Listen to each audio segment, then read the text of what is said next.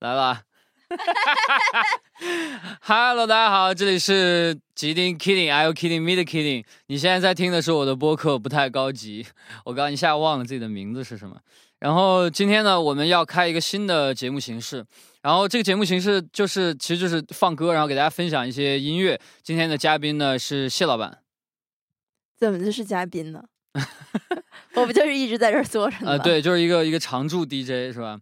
嗯，所以。这个就我为什么突然想到要做这样的节目呢？就是某一天我在跟呃三色板还有老谢聊天的时候，我突然发现自己丢失了一个很重要的东西，就是我在听音乐的时候啊，这个脑海当中的想象或者说一个音乐带给我的画面感这个东西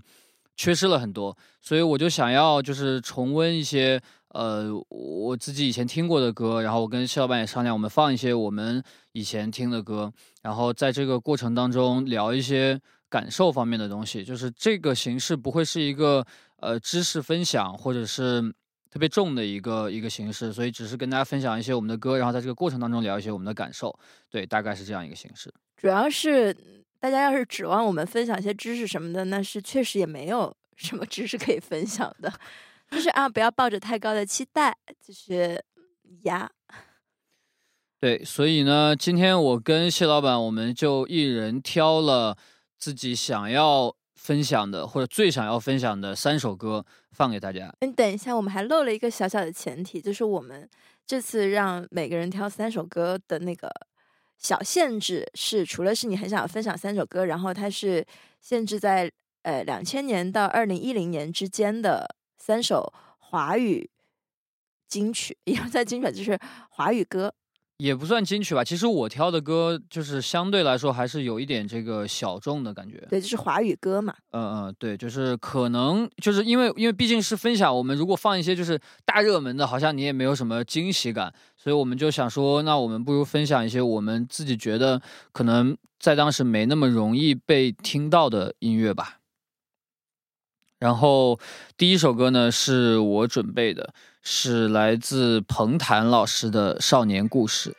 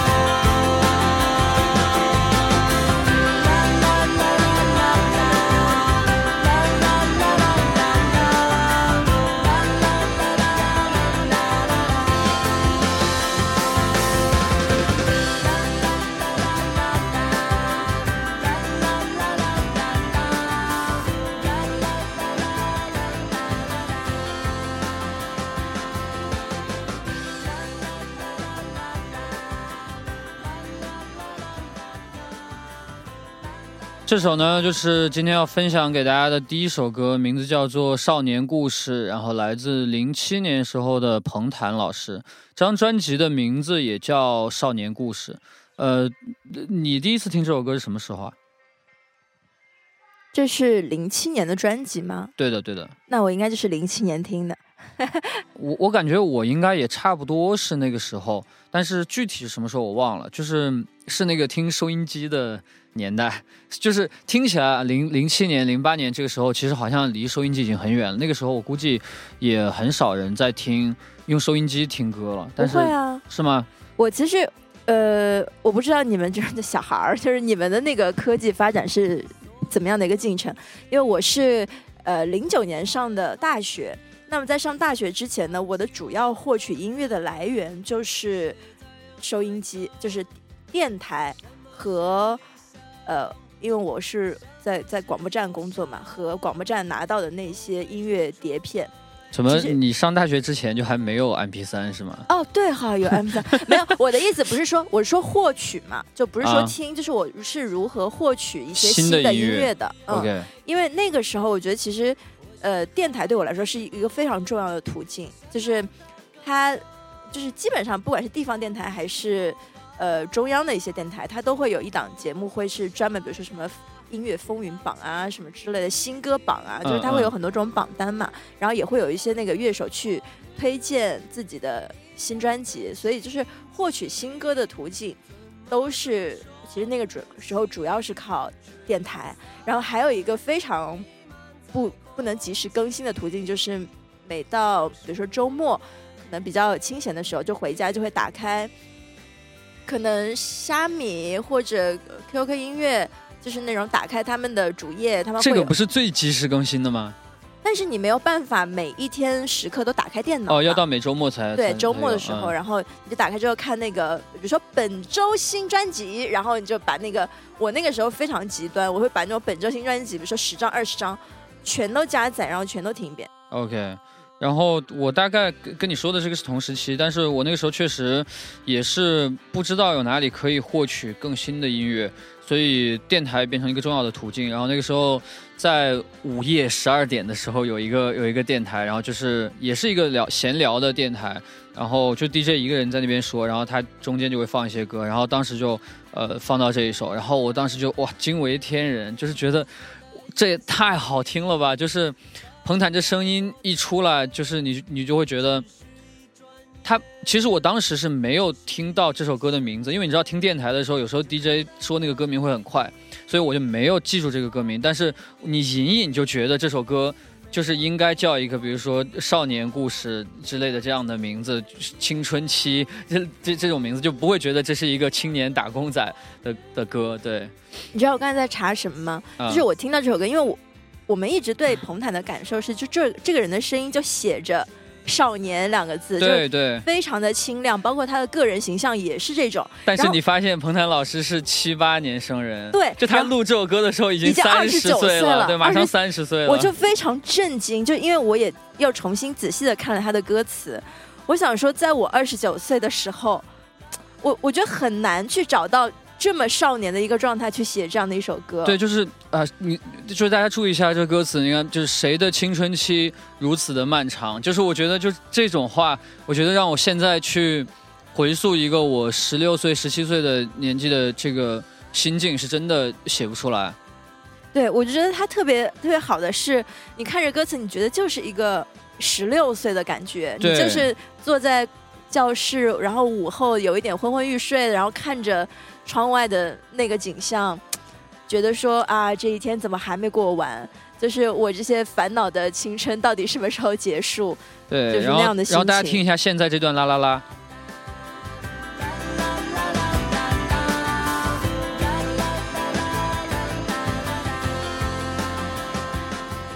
就是我不知道你们是什么感受，但是我当时在听到这段啦啦啦一段很长的啦啦啦的时候，这个吉他的扫弦，然后包括彭坦的这个少年的声音，给我的感觉就是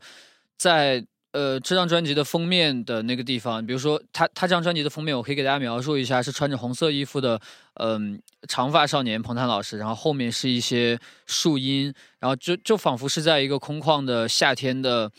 一个一条路上，然后一一少年在往往前奔跑的这样一种非常浪漫化的场景，所以这首歌一直是我当时一个特别美好的回忆。我觉得就是就是少年故事、青春期的小男孩儿，就可能小女孩就应该是这个样子，一种非常浪漫化，然后完全无忧无虑的向前走的这么一种感觉，而且一定是一个万里无云的大晴天。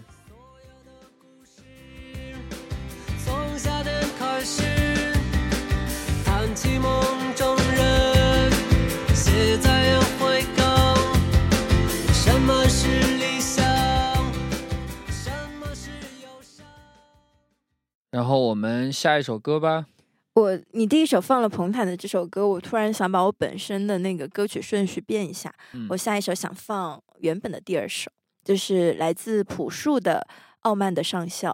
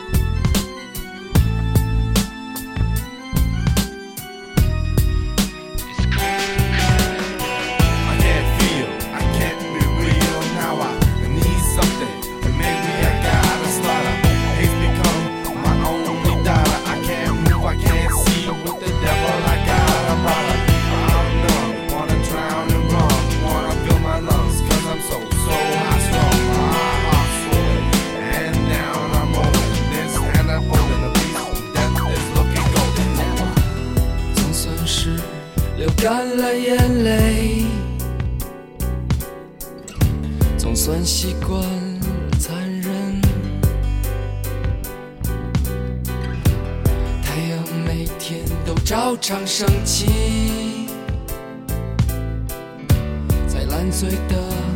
清晨，像早前的天真梦想。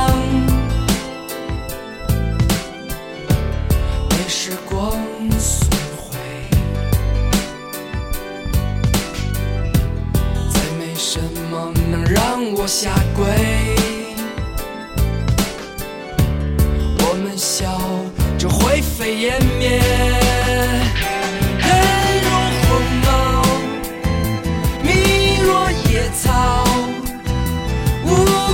就要被解救。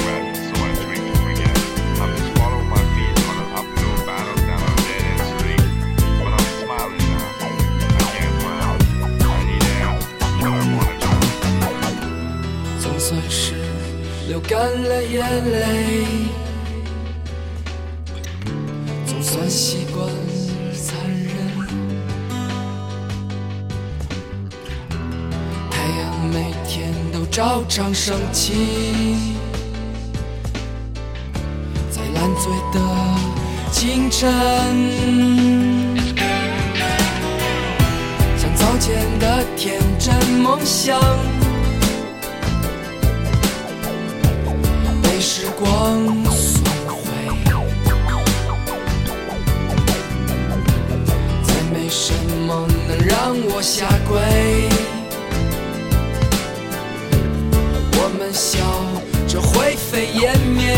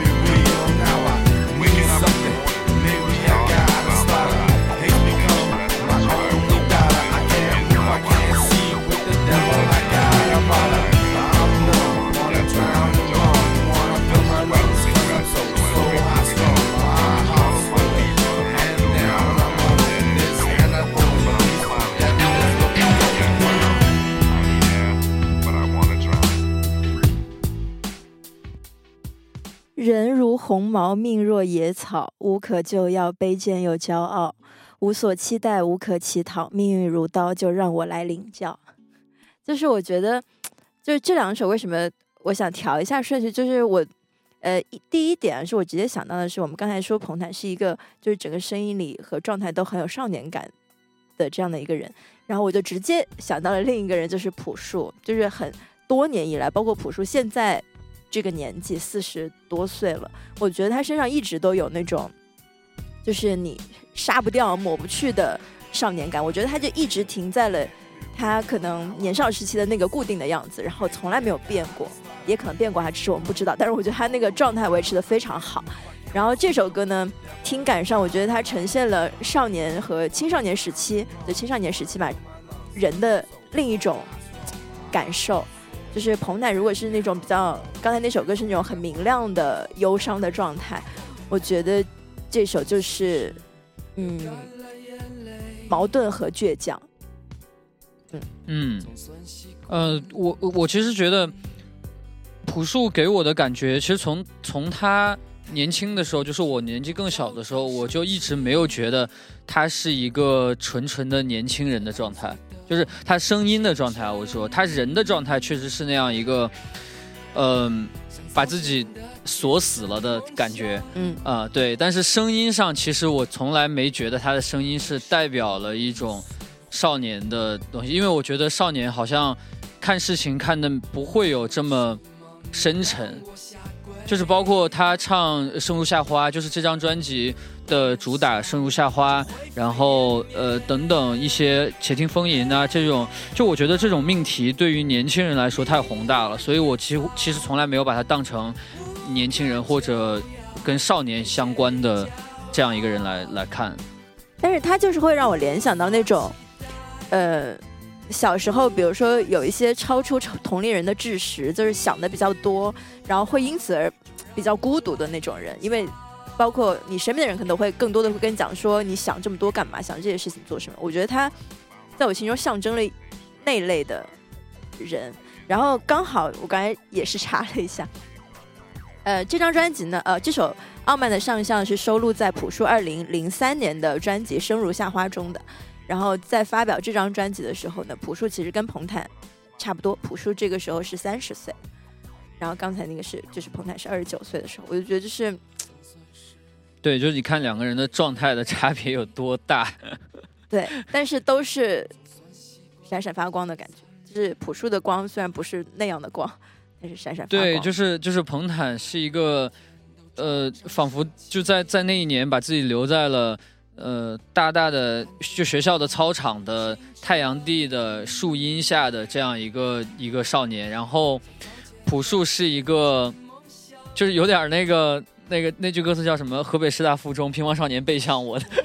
就有有这种感觉，就是就是感觉你觉得他呃想了很多事情，然后已经看透世间，然后就是冷漠的站在那边跟你说一些事儿的这样这样一个人，然后仿佛是一个。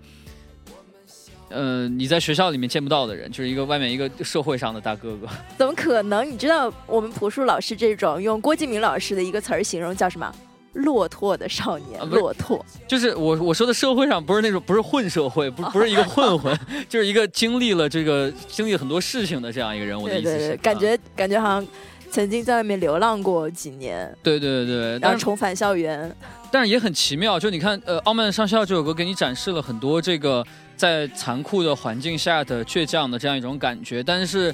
其实呃，朴树在唱《Colorful Days》或者是那个呃《生如夏花》这样的歌的时候，另一方面，在这个在他这个哑哑的声音下面，又有一种活力，你又觉得他的这种单纯里面是蕴含着一些希望的，所以我觉得朴树这个人真的是非常多的层次，呃，可以去欣赏的这样一个人。就是总结来说，就是可爱，可爱，非常可爱。你这个形容词真是贫乏呢。我小时候落拓又可爱，我小时候就是被朴树深深迷上，就是啊，不是不是迷我啊，是我迷朴树。就是那个时候看呃 CCTV 三的那些节目，不是会有一些他们演出的那些场景嘛？然后朴树整个人的状态就是跟所有的不一样。专业艺人都不一样，他整个人戳在那儿就没有办法动了。对对对对对，然后只有一些上下的韵律和一些可能反拍的那个律动，就是觉得他整个人都跟舞台非常的不协调。对，而且他那会儿很喜欢戴那种毛线帽子，然后就是有两个绳子就是垂下来，对然后头发长长的，就是要挡住眼睛的那种皮肤也不是很好，眼神也没有办法跟镜头交汇，然后整个非常自闭。对，但是但是你在一个节目当中印象最深的，无疑就会是朴树。而且不是还有一个就是那种颁奖典礼上经典的就是，比如一般大家都准备了一些长篇大论，感谢这个感谢那个，然后朴树拿奖上去说谢谢，然后 对，好，那么暂别朴树老师，我来到我们的下一首，下一首是我来选的，来自最近非常红啊，非常红的娃娃魏如萱老师的，在零八年的专辑《泡泡》当中的一首歌，叫做《买》。你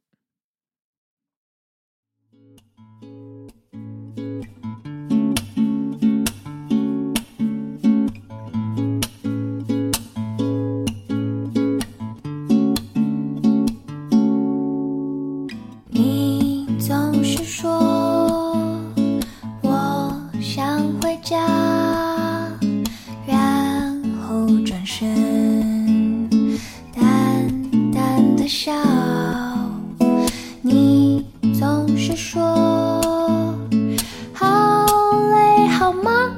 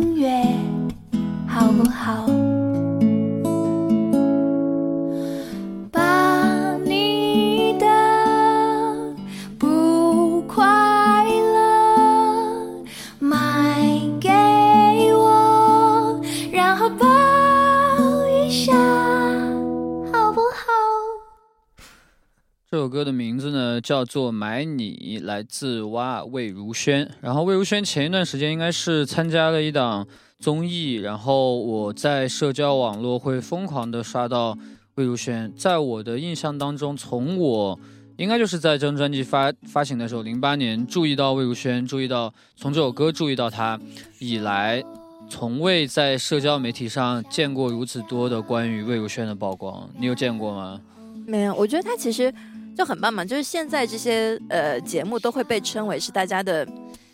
呃我记得是那英老师还是谁说，就把它称为自己的职业生涯中，嗯、比较滞后的一个需要抓住的闪光点。呃，也就是一个一个机遇，对，就是非常就是，我我我还没有看那档节目，但是我不得不说，我心中蛮惊讶的是，魏如萱在过往我只听他的歌，没有看过任何呃跟他有关的采访啊或者真人秀。以来，我第一次 知道魏如萱是这样的性格，因为我想象中她也是要有一点自闭，然后有一点哀人，就是有点不好意思那种。没有想到她是一个几乎是台湾版的那英。不是你为什么会有这种感觉呢？就是你你难道听这首歌就是感觉不到吗？就是我当时在听这首歌的时候，也是我还蛮小的时候，但是你的青春期的那种忧郁，然后青春期的那种。虽然是虽然无病呻吟，但是却是真实的、真切的在你身上的那种不开心的东西，完全会被这首歌治愈。就是为什么我记这首歌，就是其实这么多年一直有在听这首歌，就是因为我觉得魏如萱这种带着毛茸茸的质感的人声，特别能够抚慰人心，包括他的咬字的习惯，包括这首歌的这个轻松的、放松的吉他。包括他在唱的内容，能不能买你一个钟头？能不能买你的不快乐？哎，可不可以买你一个钟头？只是想关心你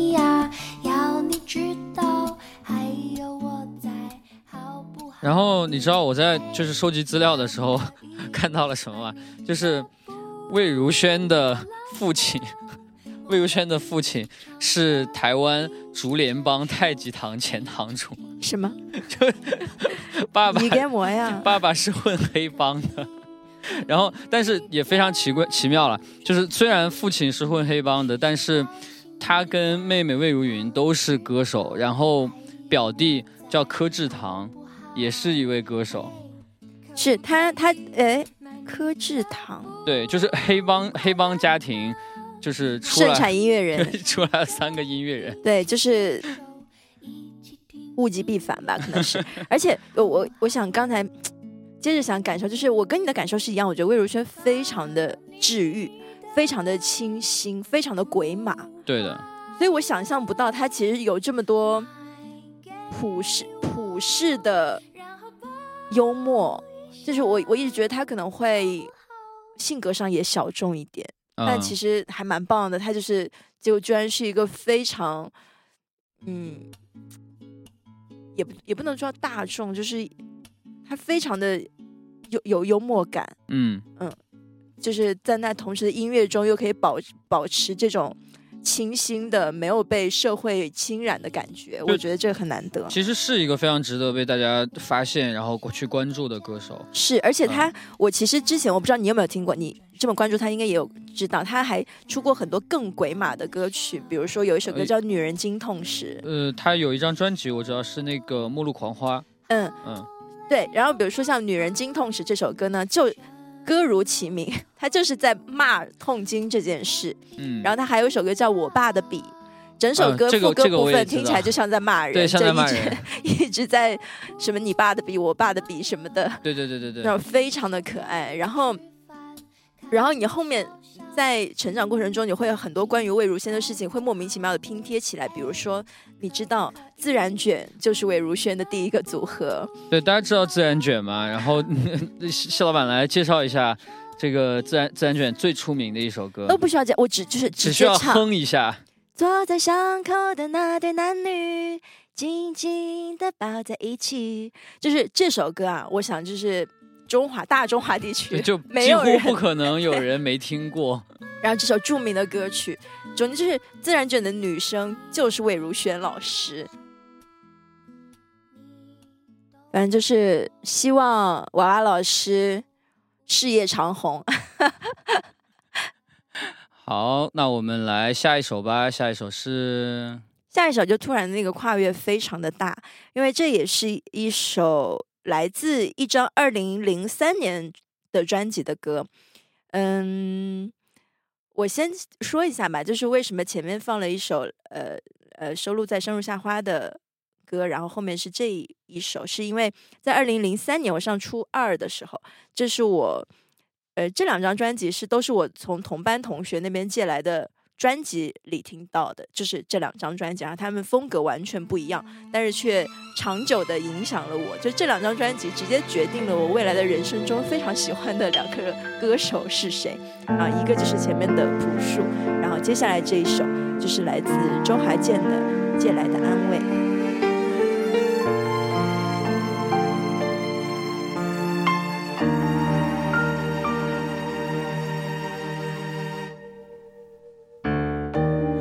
就像彩虹，只在雨后天空。你出现，打开了一扇门，坐过了站，意外的美景不再遇见，我却无法走开，直到情不自禁。是不是还有别的可能？原地兜圈，绕满了心扉，像若无其事，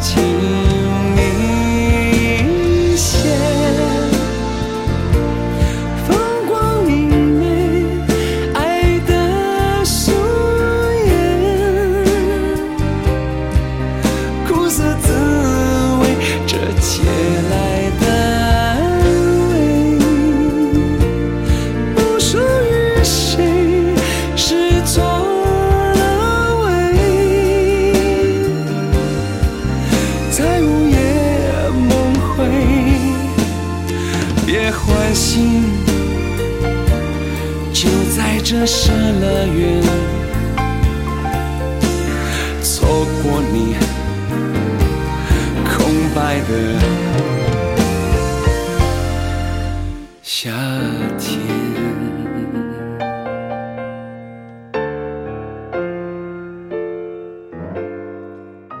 这首歌收录在周华健二零零三年的专辑《一起吃苦的幸福》。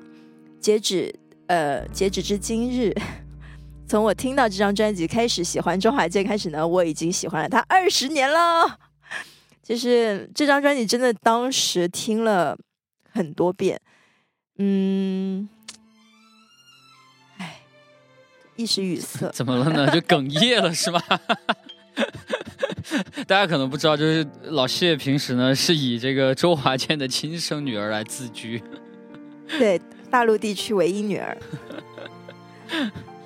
嗯，这其实今天我在挑这个歌的时候，打开了这张专辑来回看，因为刚好这张专辑是二零零三年，然后符合我们的选题规范，然后也是就是《生如夏花》和《一起吃苦的幸福》也是那个时候对我来说最重要的两张专辑。然后打开这张专辑呢，我就在想说，到底要推哪一首？是因为我我觉得每一首都还蛮值得听的。嗯，就是它有风格，其实比这首比起这首歌更更活泼的，也有叙事上比这首歌讲了更呃具体的东西的。但是为什么选了这首呢？我也我也说不上什么具体的缘由。嗯只是我，嗯、这首歌虽然我觉得它不是，嗯，很，呃，很治愈的歌曲，但是不知道为什么，比如说当我，呃，可能加班啊、深夜或者是什么什么时候心情比较低潮的时候，我我可能会选择这首歌来听。我觉得它，嗯，它有一种就是，如果我身处在情绪的比较低谷的时候，会有一阵风伴在我嗯身边的感觉。就是他没有试图要跟你说什么，但好像就是陪陪伴在你身边。就是我们我们两个好像在低谷的时候需要的东西不太一样。你需要的是一个温柔的一点温柔一点的一个一个一个安慰，一个抚慰。但是我经常是我低落的时候需要的是一个一针鸡血，亢奋，对就需要来干，需要这个。我们的情感诉求是不一样的，因为就是，呃，我如果在情绪低潮的时候听到特别亢奋的东西，我会产生一种愤怒，就是就是你就像一个八十岁的失能的人，看着一个十八岁的阳光正好的人一样，你可能会有一种，我个人啊，会有一嗯种更更深的挫败感。哎但是，但呃，说回来呢，就我觉得周华健老师真的就是你，如果在这两方面你呃有任何一种需求，其实周华健老师对都可以满足。你看他既有这种。很很温柔的歌，然后也有比如说像小天堂那种，就是那个 那个吉他一响，你就觉得仿佛你躺在海滩上那种，就是太阳晒的你皮肤开始发痛的那种那种那种感觉。然后整个歌又非常的轻快，然后如果你走在路上，就是几乎是要脚步跟着它跳起来的这种歌。对，对然后还有很多宣泄式的，比如说《刀剑如梦》，对，然后还有一些快乐的，比如说最近比较烦啊，然后别傻了，就那种。对的，就不太不太正经的歌也有，特别正经的歌也有。不愧是我们就是说天王杀手，然后，然后，哎，我刚才想说一个什么来着？嗯、哎，我一下一下大脑空白了。好，我刚刚有一个事儿想说，有一个有一个什么东西想说来着。好，这个时候就应该把音乐推上去。这借来的安慰，不属于谁。啊、我想起来了，就是我觉得，呃，我不知道唱片公司和制作人在为华健老师选歌的时候，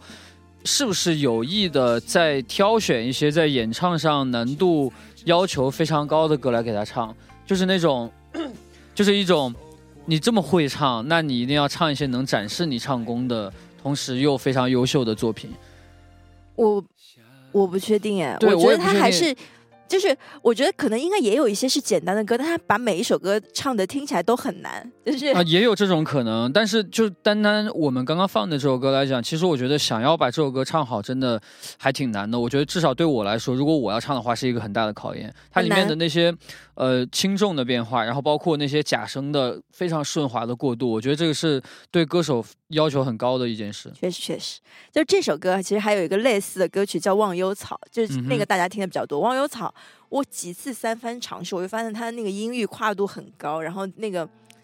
反正很难处理，就是 对我们来说很难处理。是的。好，那这首歌我们暂时说到这里。下一首歌是我来选的，这个歌手呢，可能大家也不是那么的熟悉，我猜他名字叫周定伟，然后这首歌的名字叫做《寂寞包厢》。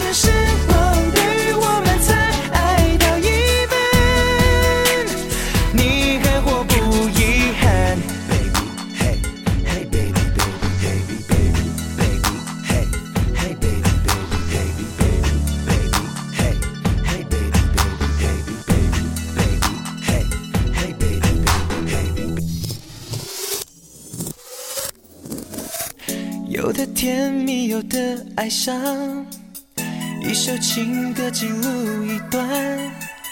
今夜会被打翻，四处流传。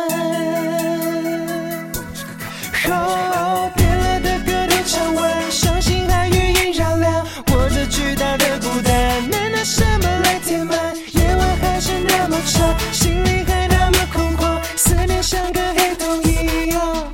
你在什么地方？那是谁的地方？谁的肩膀？让谁吻你脸庞？今晚月光泛滥，不准你们怎么样？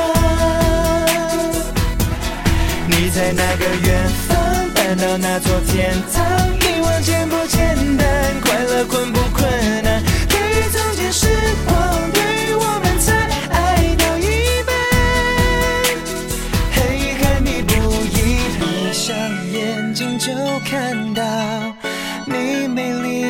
笑，吹不熄也灭不掉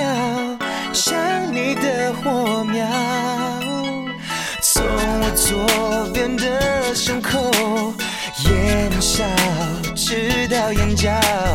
我是活了，但是不想逃。你在什么地方？那是谁的地方？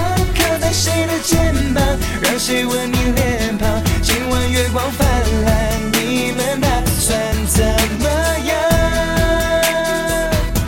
你在哪个远方？搬到哪座天堂？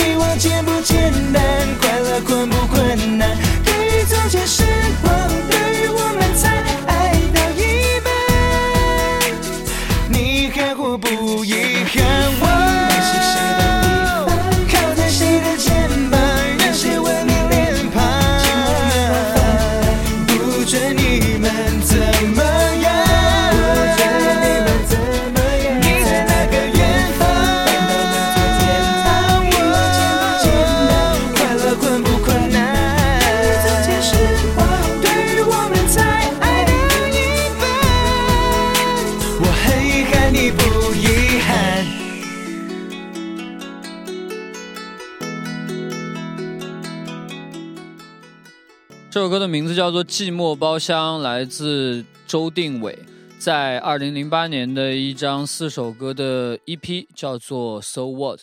然后周定伟这个人，其实你知道吗？你了解吗？其实我不知道，我对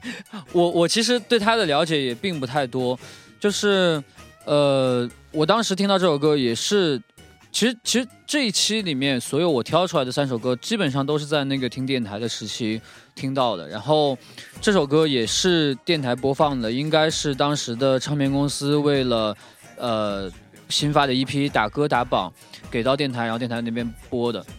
然后呃，周定伟是其实他出道呢是一个非常大家应该都非常熟悉，但是我不知道有多少人看过，叫《超级星光大道》。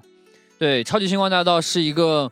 出来了非常多的优秀的歌手的选秀节目，像我们现在比较熟悉的呃林宥嘉，还有杨宗纬。然后当时呃，唱片公司给他的一个标签是类似亚洲舞王什么的，就是总之是觉得他非常会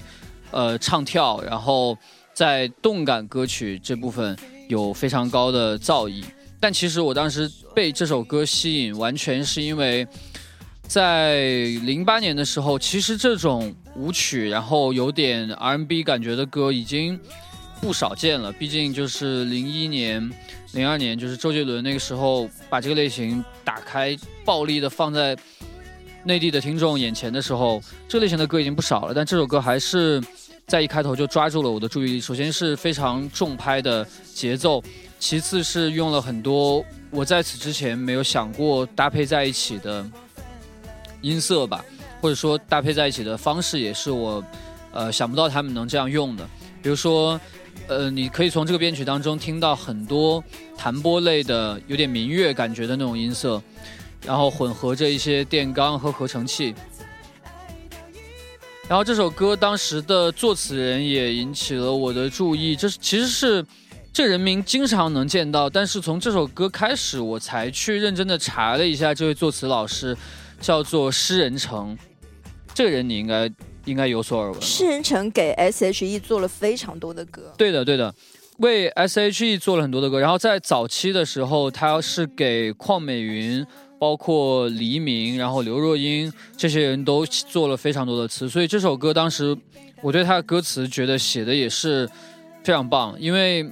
哎，有一个小小背景，就是我在小的时候其实就很喜欢去 KTV 了，然后那个谢老板也是一样。对，其实其实其实按也怎么突然带上我？就其实按理说，你应该对这首歌的感触更深，因为这首歌的名字叫《寂寞包厢》，你不是爱好就是一个人独自去唱 K。我可是我不觉得寂寞啊。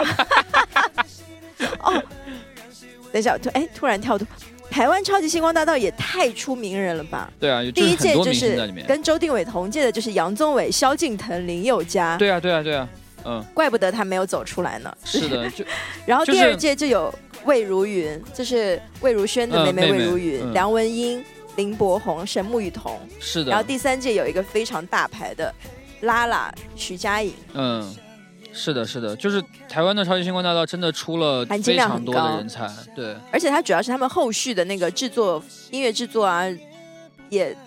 就是因为跟进的比较好。因为后面这些很多人他们都是被就是比较大的唱片公司签掉了，然后呃给他们的资源就也非常棒。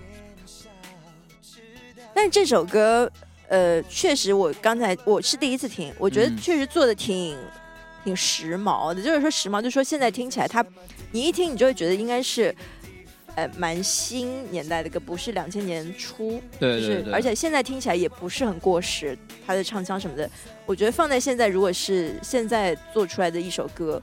听起来也不违和。是的，但是就很很可惜，周定伟老师赶上了就是零零到一零这个华语乐坛的，应该说是黄金年代，出了非常多非常厉害的歌手，所以呃，其实你也可以感受得到，在这首歌里面。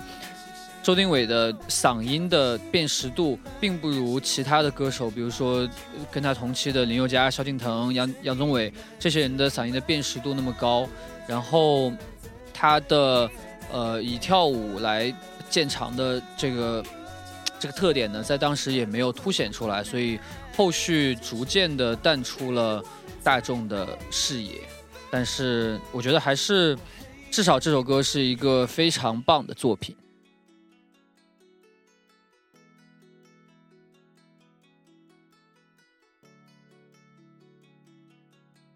好，那么接下来我们到下一首吧。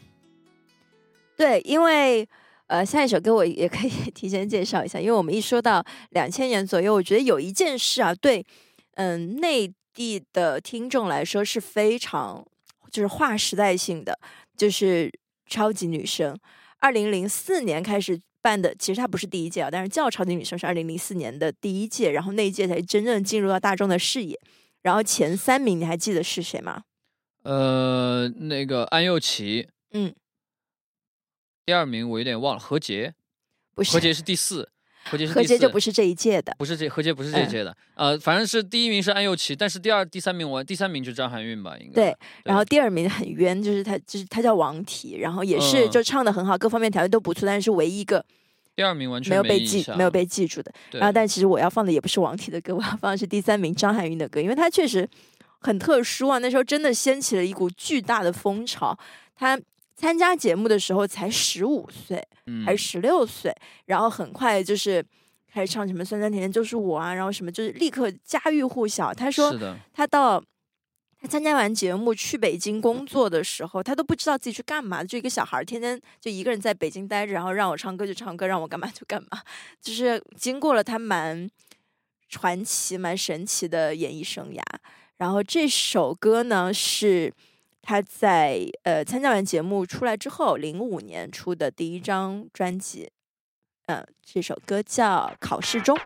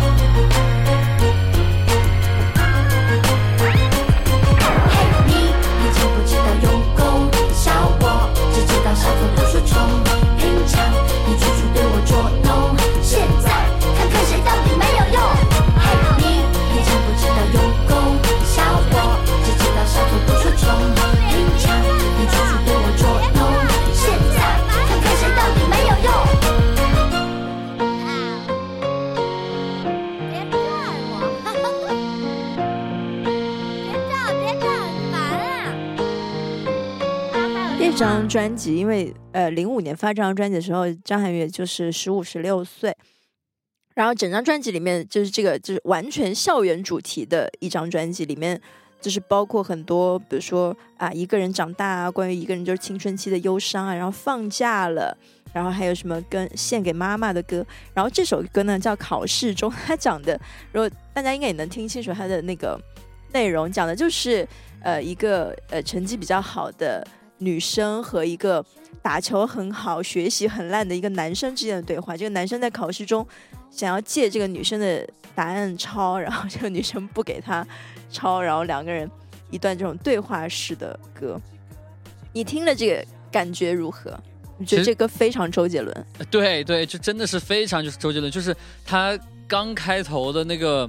呃钢琴，对那个那个噔噔噔那那个那钢琴一进来，然后包括那个鼓的音色，我一听我真是哎呀，这真是太周杰伦了。然后这首歌是零五年的嘛，我看，然后基本上用的音色和周杰伦的呃第一二张专辑就是呃威廉古堡啊那些，包括威廉古堡那些，就是 就是就是太一样了。我当时听，尤其是听到后面那个有点像弦乐的合成器一出来，我觉得哇，这不就是威廉古堡的配置吗？就是那种对对，是，其实也可以看到那个，就是两千年初，大家受周杰伦、周天王的影响有多？大，对。对，包括包括里面呃用到的一些搓碟的音效啊，然后那个加入的方式，就是完全是印第安老斑鸠的那种感觉。然后就是我我整个听起来觉得，哎呀，就是为什么这个校园的歌曲听起来这么的阴森？对，我觉得其实嗯，不能了解当时的制作人的心情了。我觉得就是大家知道哦，这个东西就是杰伦带来的这些东西是好的，是是酷的，然后我们也想要做一点酷的东西，然后但。可能不知道用什么主题去去去包，然后又想到说考试中这个小品式的形式可能会比较有戏剧感，比较有趣。但我我是觉得两两个人啊，就是唱这个男生的这个叫张赫，好像最后后面他自己也当了歌手，当了演员，就是两个人的声音，呃嗯，我个人觉得就是他没有那么的呃戏剧感没有那么强，嗯哼，嗯，就就可能会听起来会这首歌反正整体会比较幽默，就比起帅来说，这首歌更幽默一比些。较幽默。我觉得他们就是可能是想做一种严肃戏剧的感觉，但是呈现出了一种幽幽默 但也蛮好的。对，我觉得确实听着还蛮蛮好笑的，就是那个那哎怎么没声音啊？我没讲，嗯。就是那个男生就帮帮我，救救我，没有用，没有用。就是你当时挑的时候是怎么了呢？就想到了这首歌呢？呃，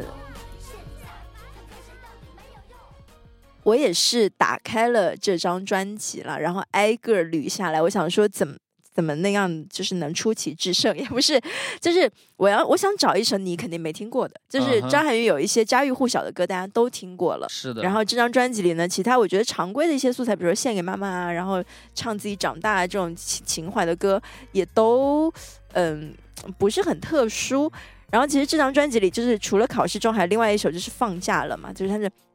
你应该听过一起 say hi，我们放假了，其实真的没有，我听张含韵的歌没有很多，就是嗯呃零五年的时候，我其实还在上小学，然后当时确实是全班的，尤其是女生都在都会看这个超级女生了，但是我那个时候处在一种就是 哼你们小小女孩看的东西，我才不看，对对对，就是就是大概这种感觉，所以我其实当时真的不是对这种选秀节目特别感兴趣。从超女其实包括到后来快男，我都没有真的认真的去看比赛的东西嗯、然后后面可能他们有一些个人的发展东西，真的是那种你走在路上不得不听到的歌，我会会知道。嗯、是是，就是我觉得张含韵划时代的意义在于，从她之后，因为她那一年太红了，嗯哼，从她之后，这些选秀节目规定不许未成年参加，啊、就是哎。是不是从我也不确定，因为有一年非常夸张，非常夸张，就是那种你经常看到海选的时候有那种就是五六岁的小孩儿，就是有很多很多就不限年龄嘛，最早是不限年龄，想要做一个全民的热潮，然后确实也嗯做到了。那个时候，其实说实话，你可能没有加入的那个浪潮中，就是比起正规的比赛环节，更最好看的是前面的海选的部分。我们喜爱的就奇怪的人是吧？吴叶星这些选手都是在海选中出现的，就是真的留下了很多珍贵的影像资料。对，就就那个年代还蛮有趣的，大家那个，而且那个时候其实都是，呃，比起来现在就是后期有一些要买买买牛奶、买酸奶什么的，那个时期的投票是短信投票，如果没记错的话，其实它更是一个，呃，它是你甚至不用走到街上去买牛奶、买酸奶，你只要在家里面用手机编辑短信发到多少多少号，然后是一个放在你手边的真金白银，就是那种。你坐在戏台上，然后身上装着个钱袋子，拿出一枚铜钱丢在台上，好，就是那那种感觉的一个一个环境，就是你现在想一想还还蛮有意思的。而且那个时候真的就是全民到什么程度，我们不确定这个能不能说，就是简单的分享一下，就是在做快乐男生的时候，有就是陈楚生老师，那个是我们海南的优秀代表嘛，然后那个时候就是已经全民到，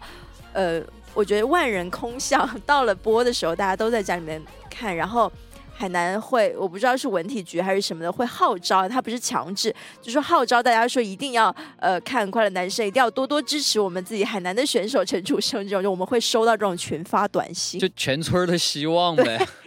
然后也确实，我就是老陈就是到拿第一了。嗯，陈楚生老师确实也挺有样的，我觉得嗯，那会儿呃那会儿的那个年代，好像不太有陈楚生这个类型的男歌手从选秀里面出来，大家好像都是更活跃、更唱跳、更青春的那种。是然后陈楚生老师在当时就显得就是忧郁忧郁呃比较沉稳。忧郁的民谣创作者。是的，哎，我们这个节目怎么就是太怀旧了？我操！就是没没有办法，因为没有知识可以分享，只能分享一些自己的烂故事。就是疯狂的在怀旧。OK，那这些歌呢，就是我们今天所想要分享给你的全部歌了。嗯，那这期节目就到这里结束啦。我们以后这个系列应该会多更一点，然后拜拜吧。哎，哦，如果大家呃想想听什么主题系列下的歌曲推荐，也欢迎在评论区留言哟。我们，然后结果就完全没有人留言，拜拜。拜拜。看谁到底没有用。